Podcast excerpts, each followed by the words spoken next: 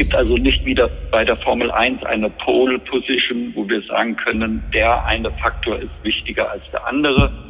Den größten Fehler, den Sie machen können, ist von sich selbst zu viel verlangen oder alles auf einmal ändern zu wollen.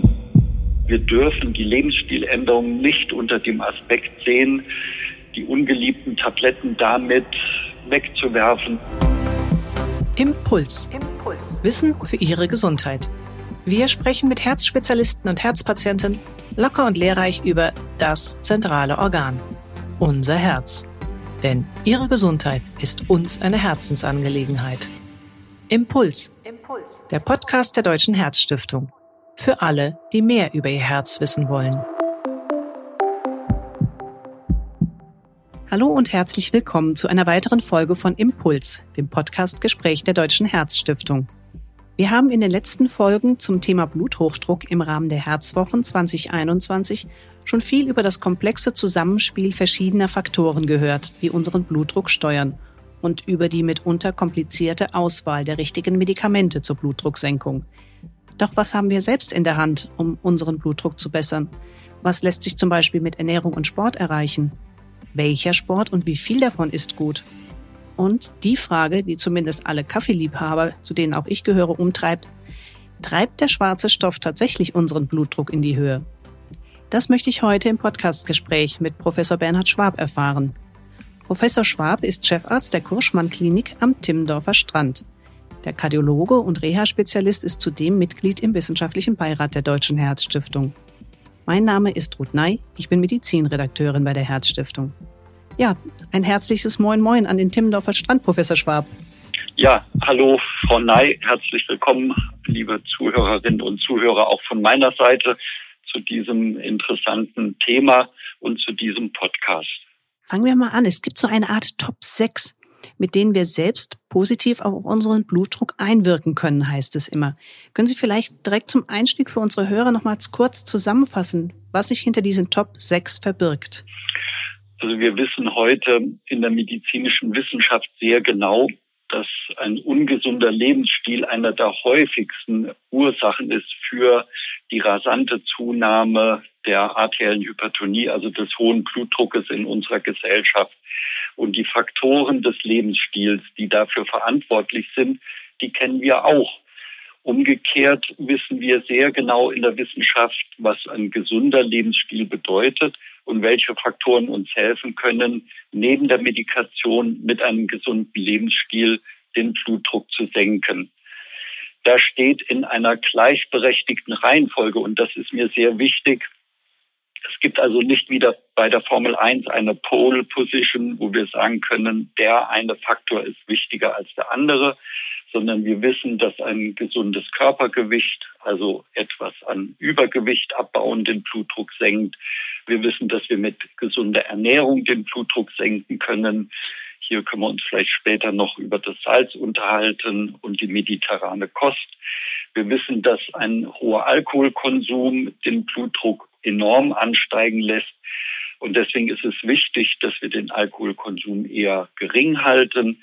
Und last but not least ist Bewegung einer der wesentlichen Faktoren des gesunden Lebensstils, um den Blutdruck zu senken und ausreichend Entspannung, das heißt weniger Stress in unserem Alltag. Und das Rauchen ist in diesem Zusammenhang ebenfalls wichtig als Teil eines gesunden Lebensstils. Damit haben wir sechs wichtige Faktoren zusammen. Vielleicht können Sie mal am Beispiel Übergewicht und Bewegungsmangel erläutern, wie es dazu kommt, dass diese Faktoren den Blutdruck überhaupt erhöhen. Also wenn wir mit der Bewegung anfangen, dann ähm, ist Bewegung einer der wesentlichen Punkte, mit denen wir helfen können, neben der medikamentösen Therapie den Blutdruck zu senken.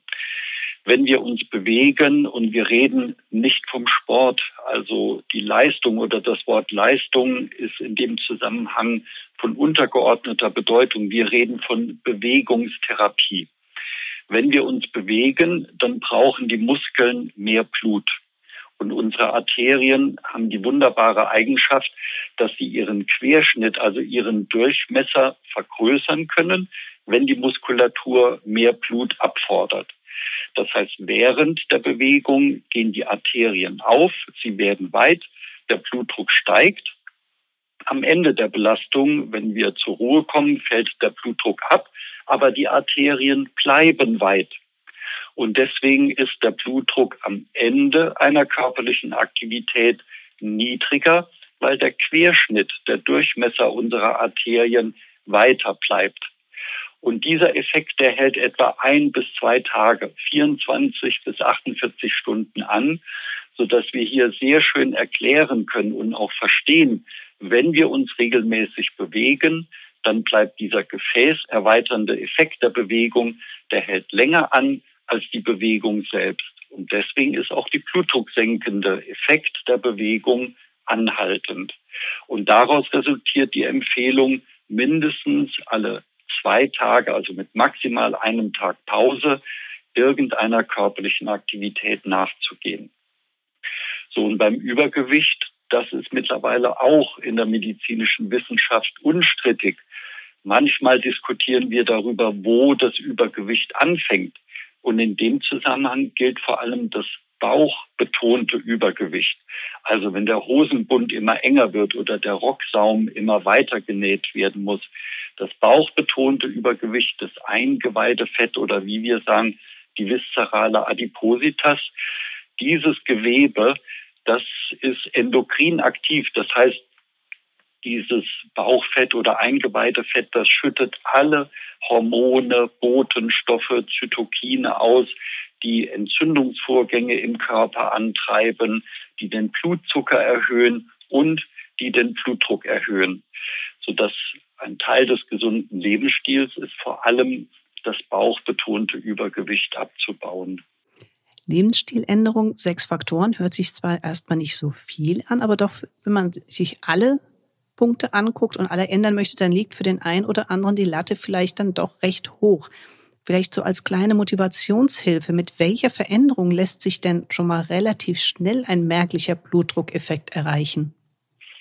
Also das Wichtigste, wenn wir uns über einen gesunden Lebensstil unterhalten oder wenn wir mit unseren Patienten reden, dass sie über eine Lebensstiländerung nachdenken sollen, ist der Faktor Zeit. Und den größten Fehler, den sie machen können, ist von sich selbst zu viel verlangen oder alles auf einmal ändern zu wollen. Das schafft auf Dauer kein Mensch. Und insofern sollten Sie sich immer ein Ziel nach dem anderen stecken. Und das heißt vor allem, Sie müssen gucken, wo bei Ihnen der Schwerpunkt liegt. Also wenn Sie zum Beispiel ein eher unbewegter Mensch sind, wenn Sie mehr sitzen als gehen, dann sollten Sie anfangen, etwas Bewegung in Ihren Lebensstil einzubauen. Das ist auch nach unserer Erfahrung mit unseren Patienten in der Klinik der Punkt, der am schnellsten Effekte zeigt und wo die Patienten sehr schnell ein besseres Körpergefühl bekommen, weil sie merken, die Muskeln haben wieder mehr Kraft, sie kommen die Treppen einfacher hoch, sie haben weniger Luftnot. Das ist nach meiner Erfahrung ein sehr starker motivierender Faktor. Wie ausgeprägt lässt sich denn mit den einzelnen Maßnahmen am Ende der Blutdruck senken?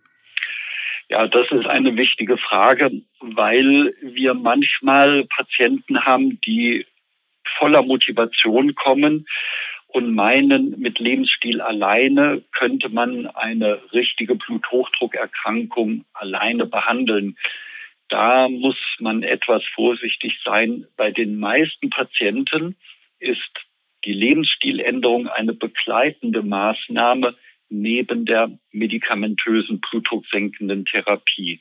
Das heißt, wir dürfen die Lebensstiländerung nicht unter dem Aspekt sehen, die ungeliebten Tabletten damit wegzuwerfen oder die medikamentöse Therapie damit überflüssig zu machen. Das gelingt in aller Regel nicht.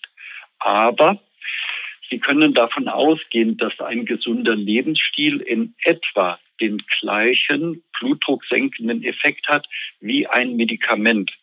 Also wenn wir zum Beispiel das Abnehmen sehen, wenn Sie fünf Kilogramm abnehmen, wobei dann auch immer davon abhängt, von welchem Gewicht oder von welchem Bauchumfang der Patient kommt.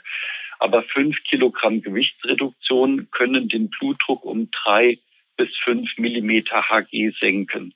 Und wenn Sie dann noch Bewegung in Ihr Tagesprogramm einbauen, dann schaffen Sie fünf bis zehn Millimeter Hg Blutdrucksenkung. Und das liegt in der Größenordnung einer Tablette sodass wir mit dem begleitenden Lebensstil absolut in der Lage sind, die Dosis, also die Höhe, die Intensität, die Stärke der medikamentösen Therapie zu verringern und damit auch Nebenwirkungen zu vermeiden. Also der Lebensstil ist in der Lage, die Dosis, die Anzahl, die Häufigkeit der Medikamenteneinnahme zu verringern, aber nicht die medikamentöse Therapie komplett zu ersetzen. Aber es kann ja durchaus schon eine starke Motivation sein, zu sagen, weniger Tabletten und weniger Nebenwirkungen für den einzelnen Patienten. Ja, absolut. Also wir unterhalten uns ja häufiger über mögliche, potenzielle, theoretisch denkbare Nebenwirkungen und die meisten Menschen mögen nicht gern Tabletten essen. Und da kommt der Lebensstil ins Spiel. Und das kann man wirklich mit gutem Gewissen sagen. Zur Blutdrucksenkung ist die Lebensstiländerung eine wissenschaftlich fundierte, gut etablierte Begleitmaßnahme, die dazu beiträgt, die Dosis an Tabletten zu reduzieren. Und alles, was wir gering dosieren in der Medizin, hat in der Regel auch weniger oder keine Nebenwirkungen. Und damit hilft der Lebensstil, die medikamentöse Therapie verträglicher zu gestalten. Und das ist eine starke Motivation für die allermeisten Patienten. Wenn auch Ihnen die Herzgesundheit wichtig ist, werden Sie Mitglied der Deutschen Herzstiftung. Infos dazu finden Sie im Internet unter herzstiftung.de. Sie haben es gerade schon anklingen lassen, der Effekt einer Lebensstiländerung ist umso ausgeprägter, je schlechter eigentlich die Ausgangsbasis ist. Dann merkt man durch die Lebensstiländerung umso deutlicher, wie sich der Blutdruck bessert. Sie haben auch den Sport schon gerade erwähnt, beziehungsweise Bewegung. Und hier ist ja oft der innere Schweinehund bei uns im Weg. Was kann denn hier bei dem Thema Sport aus Ihrer Erfahrung in der Reha für den Einstieg helfen? Und vor allem, welche Sportarten können Sie generell für Patienten mit Bluthochdruck empfehlen? Ja, also grundsätzlich können wir sagen, jede Form von Bewegung, die dem Patienten gut tut, ist erlaubt. Am Anfang ist manchmal schon die erste Hürde, dass die Menschen kein bequemes Schuhwerk mehr haben. Und es ist manchmal der erste Schritt zu sagen, ein paar Sportschuhe, ein paar bequeme Schuhe zu erwerben, mit denen es möglich ist, ohne Schmerzen in den Füßen eine Runde um den Block oder eine Runde im Wald in langsamem Tempo zu drehen. Insofern sollte man am Anfang die Hürde möglichst niedrig hängen. Und wir sagen am Anfang, jeder Schritt zählt. Die Basis ist das sogenannte aerobe Ausdauertraining. Das hört sich jetzt sehr abstrakt oder technisch an. Das heißt aber nur, auf Deutsch übersetzt, laufen oder gehen ohne zu schnaufen. Mhm. Das bedeutet in ihrem Tempo spazieren gehen, Nordic Walking machen. Sie können Fahrrad fahren, sie können auch schwimmen, sie können auf einem Heimtrainer radeln, Letzten Endes, Sie können auf einem Ruderergometer die Muskulatur bewegen. Letzten Endes ist das für den am Anfang beschriebenen Effekt, dass während der Bewegung die Gefäße weit werden. Der Muskulatur ist es egal, ob Sie Fahrrad fahren, Nordic Walking machen oder rudern. Die Hauptsache, Sie sind aktiv. So, das ist das, was am Anfang zählt.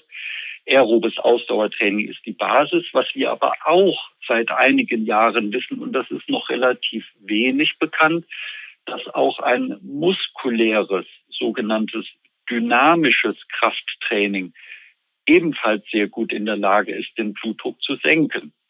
Und dynamisches Krafttraining, das heißt einfach nur, dass Sie während der Handelübung oder während einer Übung mit dehnbaren Bändern, dass Sie dabei den Mund geöffnet halten und im Rhythmus der Handelbewegung langsam ein- und ausatmen. Und den einzigen Fehler, den Sie nicht machen dürfen, ist, Sie dürfen keine Pressatmung. Das heißt, nicht mit hohen Gewichten anfangen und dann die Lippen aufeinander pressen mit hochrotem Kopf gegen eine schwere Hantel ankämpfen, sondern wirklich mit niedrigen Gewichten viele Wiederholungen mit offenem Mund im Rhythmus der Handelbewegung ein- und ausatmen. Und dann ist auch dieses sogenannte Kraftausdauertraining oder dynamische Krafttraining geeignet, den Blutdruck zu senken. Und gerade auch die älteren Menschen machen dieses dynamische Krafttraining sehr gerne, weil die Muskulatur zu stärken auch enorm geeignet ist als Sturzprophylaxe, um das Gleichgewicht, die Flexibilität, die Beweglichkeit im Alter zu verbessern und damit Stürze zu vermeiden. Das heißt, ein Bluthochdruckpatient hat eigentlich jede Menge Auswahl an Möglichkeiten, sich die Bewegungsart auszusuchen, die ihm am besten liegt und die ihm am meisten Spaß macht.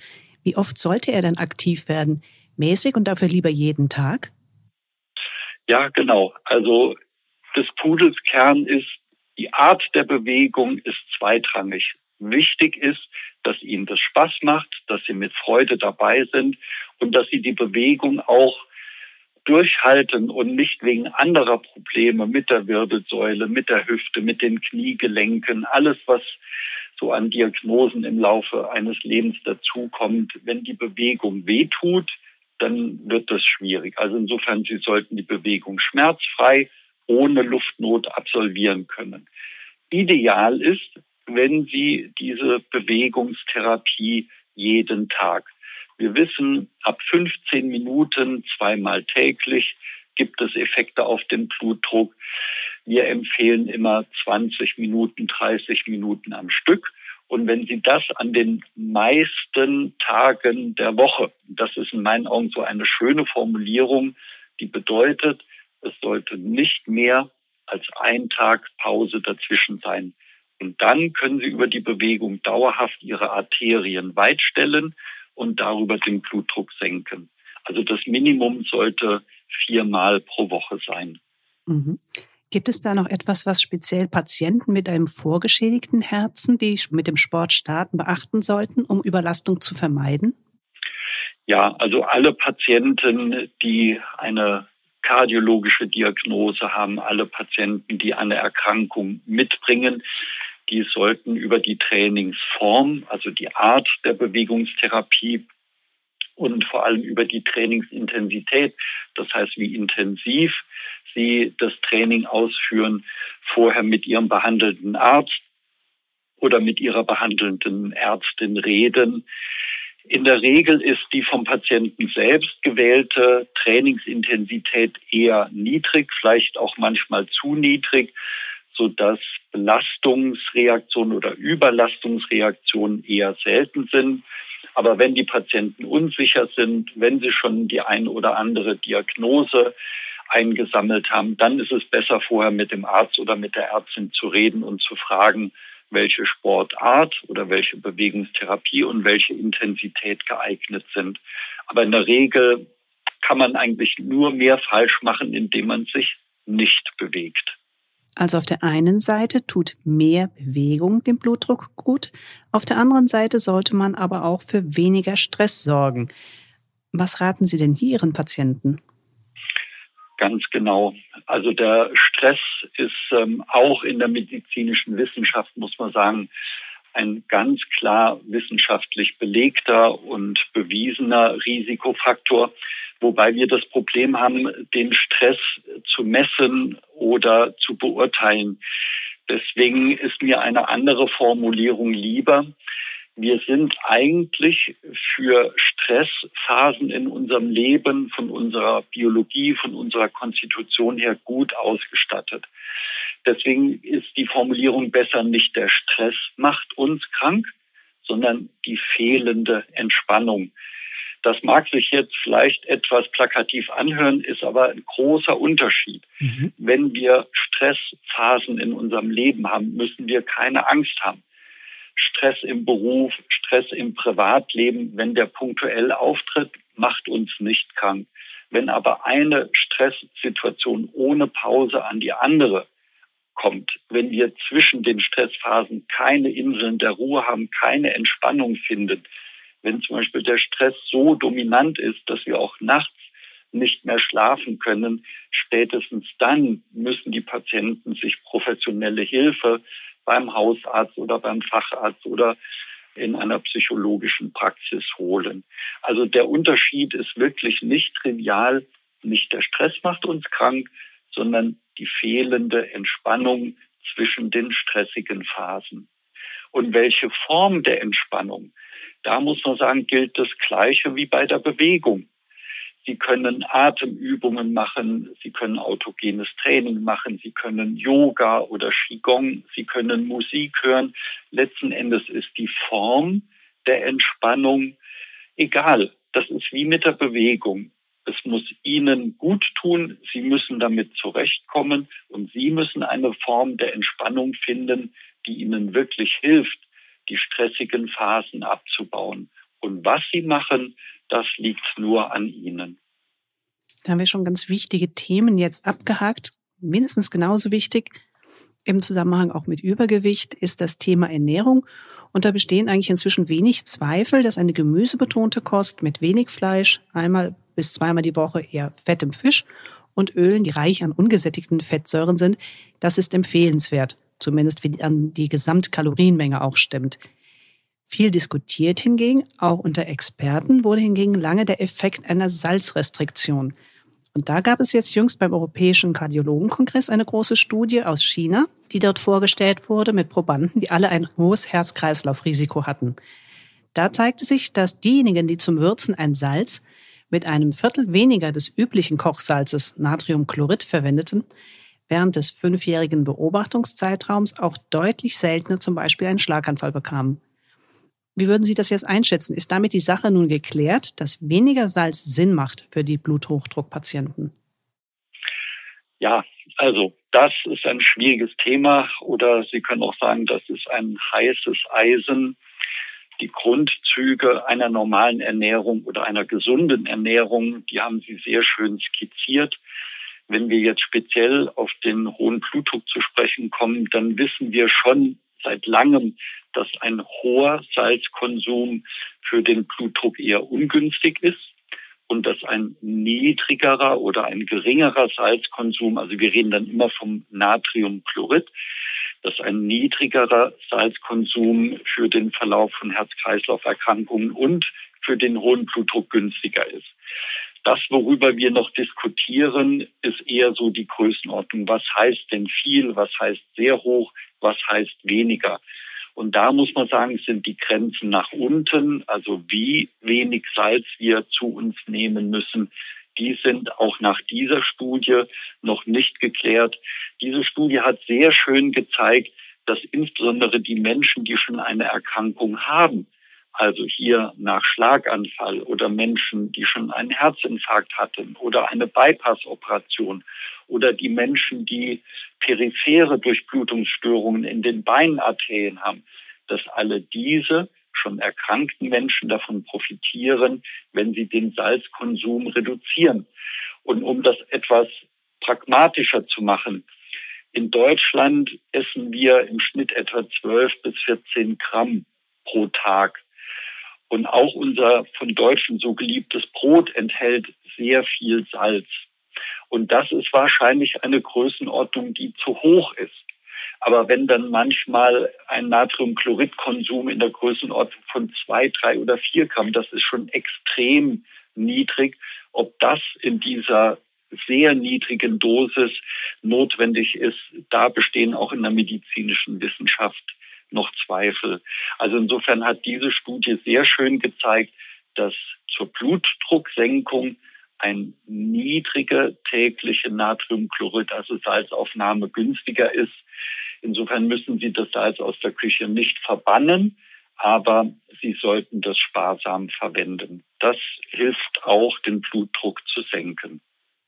Vielleicht zum Ende noch ein kleines Spiel. Gerade weil sich bei dem Thema Ernährung gerne Fakten und Mythen mischen. Da würde ich Ihnen gerne ein kurzes Stichwort geben und Sie sagen dann richtig oder falsch, gerne mit einer Begründung, warum Sie das so einschätzen. Okay. Fangen wir bei dem beliebten Kaffee an. Ja. Kaffee treibt den Blutdruck in die Höhe. Oh, das ist sicher falsch. Das gehört wirklich in den Bereich der Mythologie. Es gibt Menschen, die, wenn sie Kaffee trinken, zur Ruhe kommen, die entspannen. Auch hier, wie bei allem, was in der Medizin gemacht wird, hängt das von der Dosis ab. Und wenn Sie einen ganz normalen Kaffeekonsum, drei, vier, fünf Tassen über den Tag verteilt betreiben, dann wird dadurch Ihr Blutdruck nicht in die Höhe getrieben. Ein anderer Punkt. Täglich ein Glas rote Betesaft senkt den Blutdruck. Okay, ja, also ob ein Glas rote Betesaft den Blutdruck senkt, wenn ansonsten nur Fastfood gegessen wird, geraucht wird, der Alltag aus Stress besteht, das wage ich in hohem Maße zu bezweifeln und würde auch sagen, das funktioniert nicht. Insofern ist ein Glas rote Betesaft sicher gesund. Aber wenn der Rest des Lebensstils in die falsche Richtung geht, dann ist das wie ein Feigenblatt. Das schützt nicht und es senkt auch nicht den Blutdruck, wenn das Glas rote Betesaft alleine steht. Unsere in Deutschland so beliebte Butter ist schlecht für den Blutdruck. Margarine wäre zu bevorzugen. Ja, also das äh, kann man auch mit gutem Gewissen in den Bereich der Mythen verbannen. Also es ist falsch zu sagen, Margarine sei grundsätzlich gesünder als Butter. Auch hier hängt es wiederum davon ab, wie viel Sie davon verwenden. Wenn Sie Butter sparsam verwenden, dann können Sie mit gutem Gewissen Butter essen und es wird nicht Ihren Blutdruck in die Höhe treiben. Aber wenn Sie zentimeterdick Butter verwenden auf dem Pausenbrot oder wenn Sie sehr oft ungesunde Fette zum Kochen verwenden, dann ist es Teil eines insgesamt ungesunden Lebensstils. Aber es gibt keinen Grund, die Butter zu verbannen. Und last but not least, für alle, die vielleicht keinen richtigen Fisch mögen, die Fischölkapseln mit Omega-3-Fettsäuren, die senken den Blutdruck. Ja, hier gilt im Prinzip das Gleiche. Also Omega-3-Säuren, das wissen wir seit langem, sind sehr gesund. Omega-3-Fettsäuren sind vor allem zur Dämpfung, zur Beruhigung von Entzündungsprozessen im Körper gesund und darüber wirken sie positiv auf die Gesundheit der zarten Gefäßinnenhaut. Wir haben auch Studien, die zeigen, dass ähm, Omega-3-Fettsäuren, wenn sie in Kapselform zugeführt werden, positive Wirkungen haben. Aber auch hier muss man wieder klar sagen, ein einzelnes Lebensmittel oder irgendein einzelner partikularer Aspekt kann nicht einen ansonsten ungesunden Lebensstil gut oder heil machen. Und insofern ist es falsch, Omega-3-Fettsäuren zum Blutdrucksenken zu geben. Wenn eine Aufnahme an Omega-3-Fettsäuren Teil eines gesunden Lebensstils ist, dann kann man das sehr begrüßen. Vielen Dank für diese Antworten. Vielleicht ein kurzes Fazit aus unserem Gespräch. Als Bluthochdruckpatient, da kann man eine ganze Menge durch Änderungen seines Lebensstils erreichen. Auch wenn man zum Beispiel durch den Sport oder weniger Kilos auf der Waage vielleicht nicht ganz auf Medikamente verzichten kann, dann ist doch der Gewinn an Lebensqualität meist sehr hoch. Und auch der Genuss, auf den muss man auch ebenfalls nicht verzichten. Gerade Kaffeeliebhaber mit Bluthochdruck dürfen nach dem, was wir jetzt gerade gehört haben, die nächste Tasse damit besonders genießen, ganz ohne schlechtes Gewissen. Ein herzliches Dankeschön für heute an meinen Gesprächspartner, Professor Bernhard Schwab. Ja, vielen Dank auch an Sie. Ich sage Tschüss. Vielen Dank und viel Erfolg beim Umsetzen des gesunden Lebensstils. Dankeschön. Ich sage Tschüss für heute. Beim nächsten Mal, wieder in einer Woche zum Abschluss der Herzwochen 2021, da hören Sie ein Gespräch mit einem betroffenen Bluthochdruckpatienten. Bis dahin sage ich Tschüss und bis zum nächsten Mal.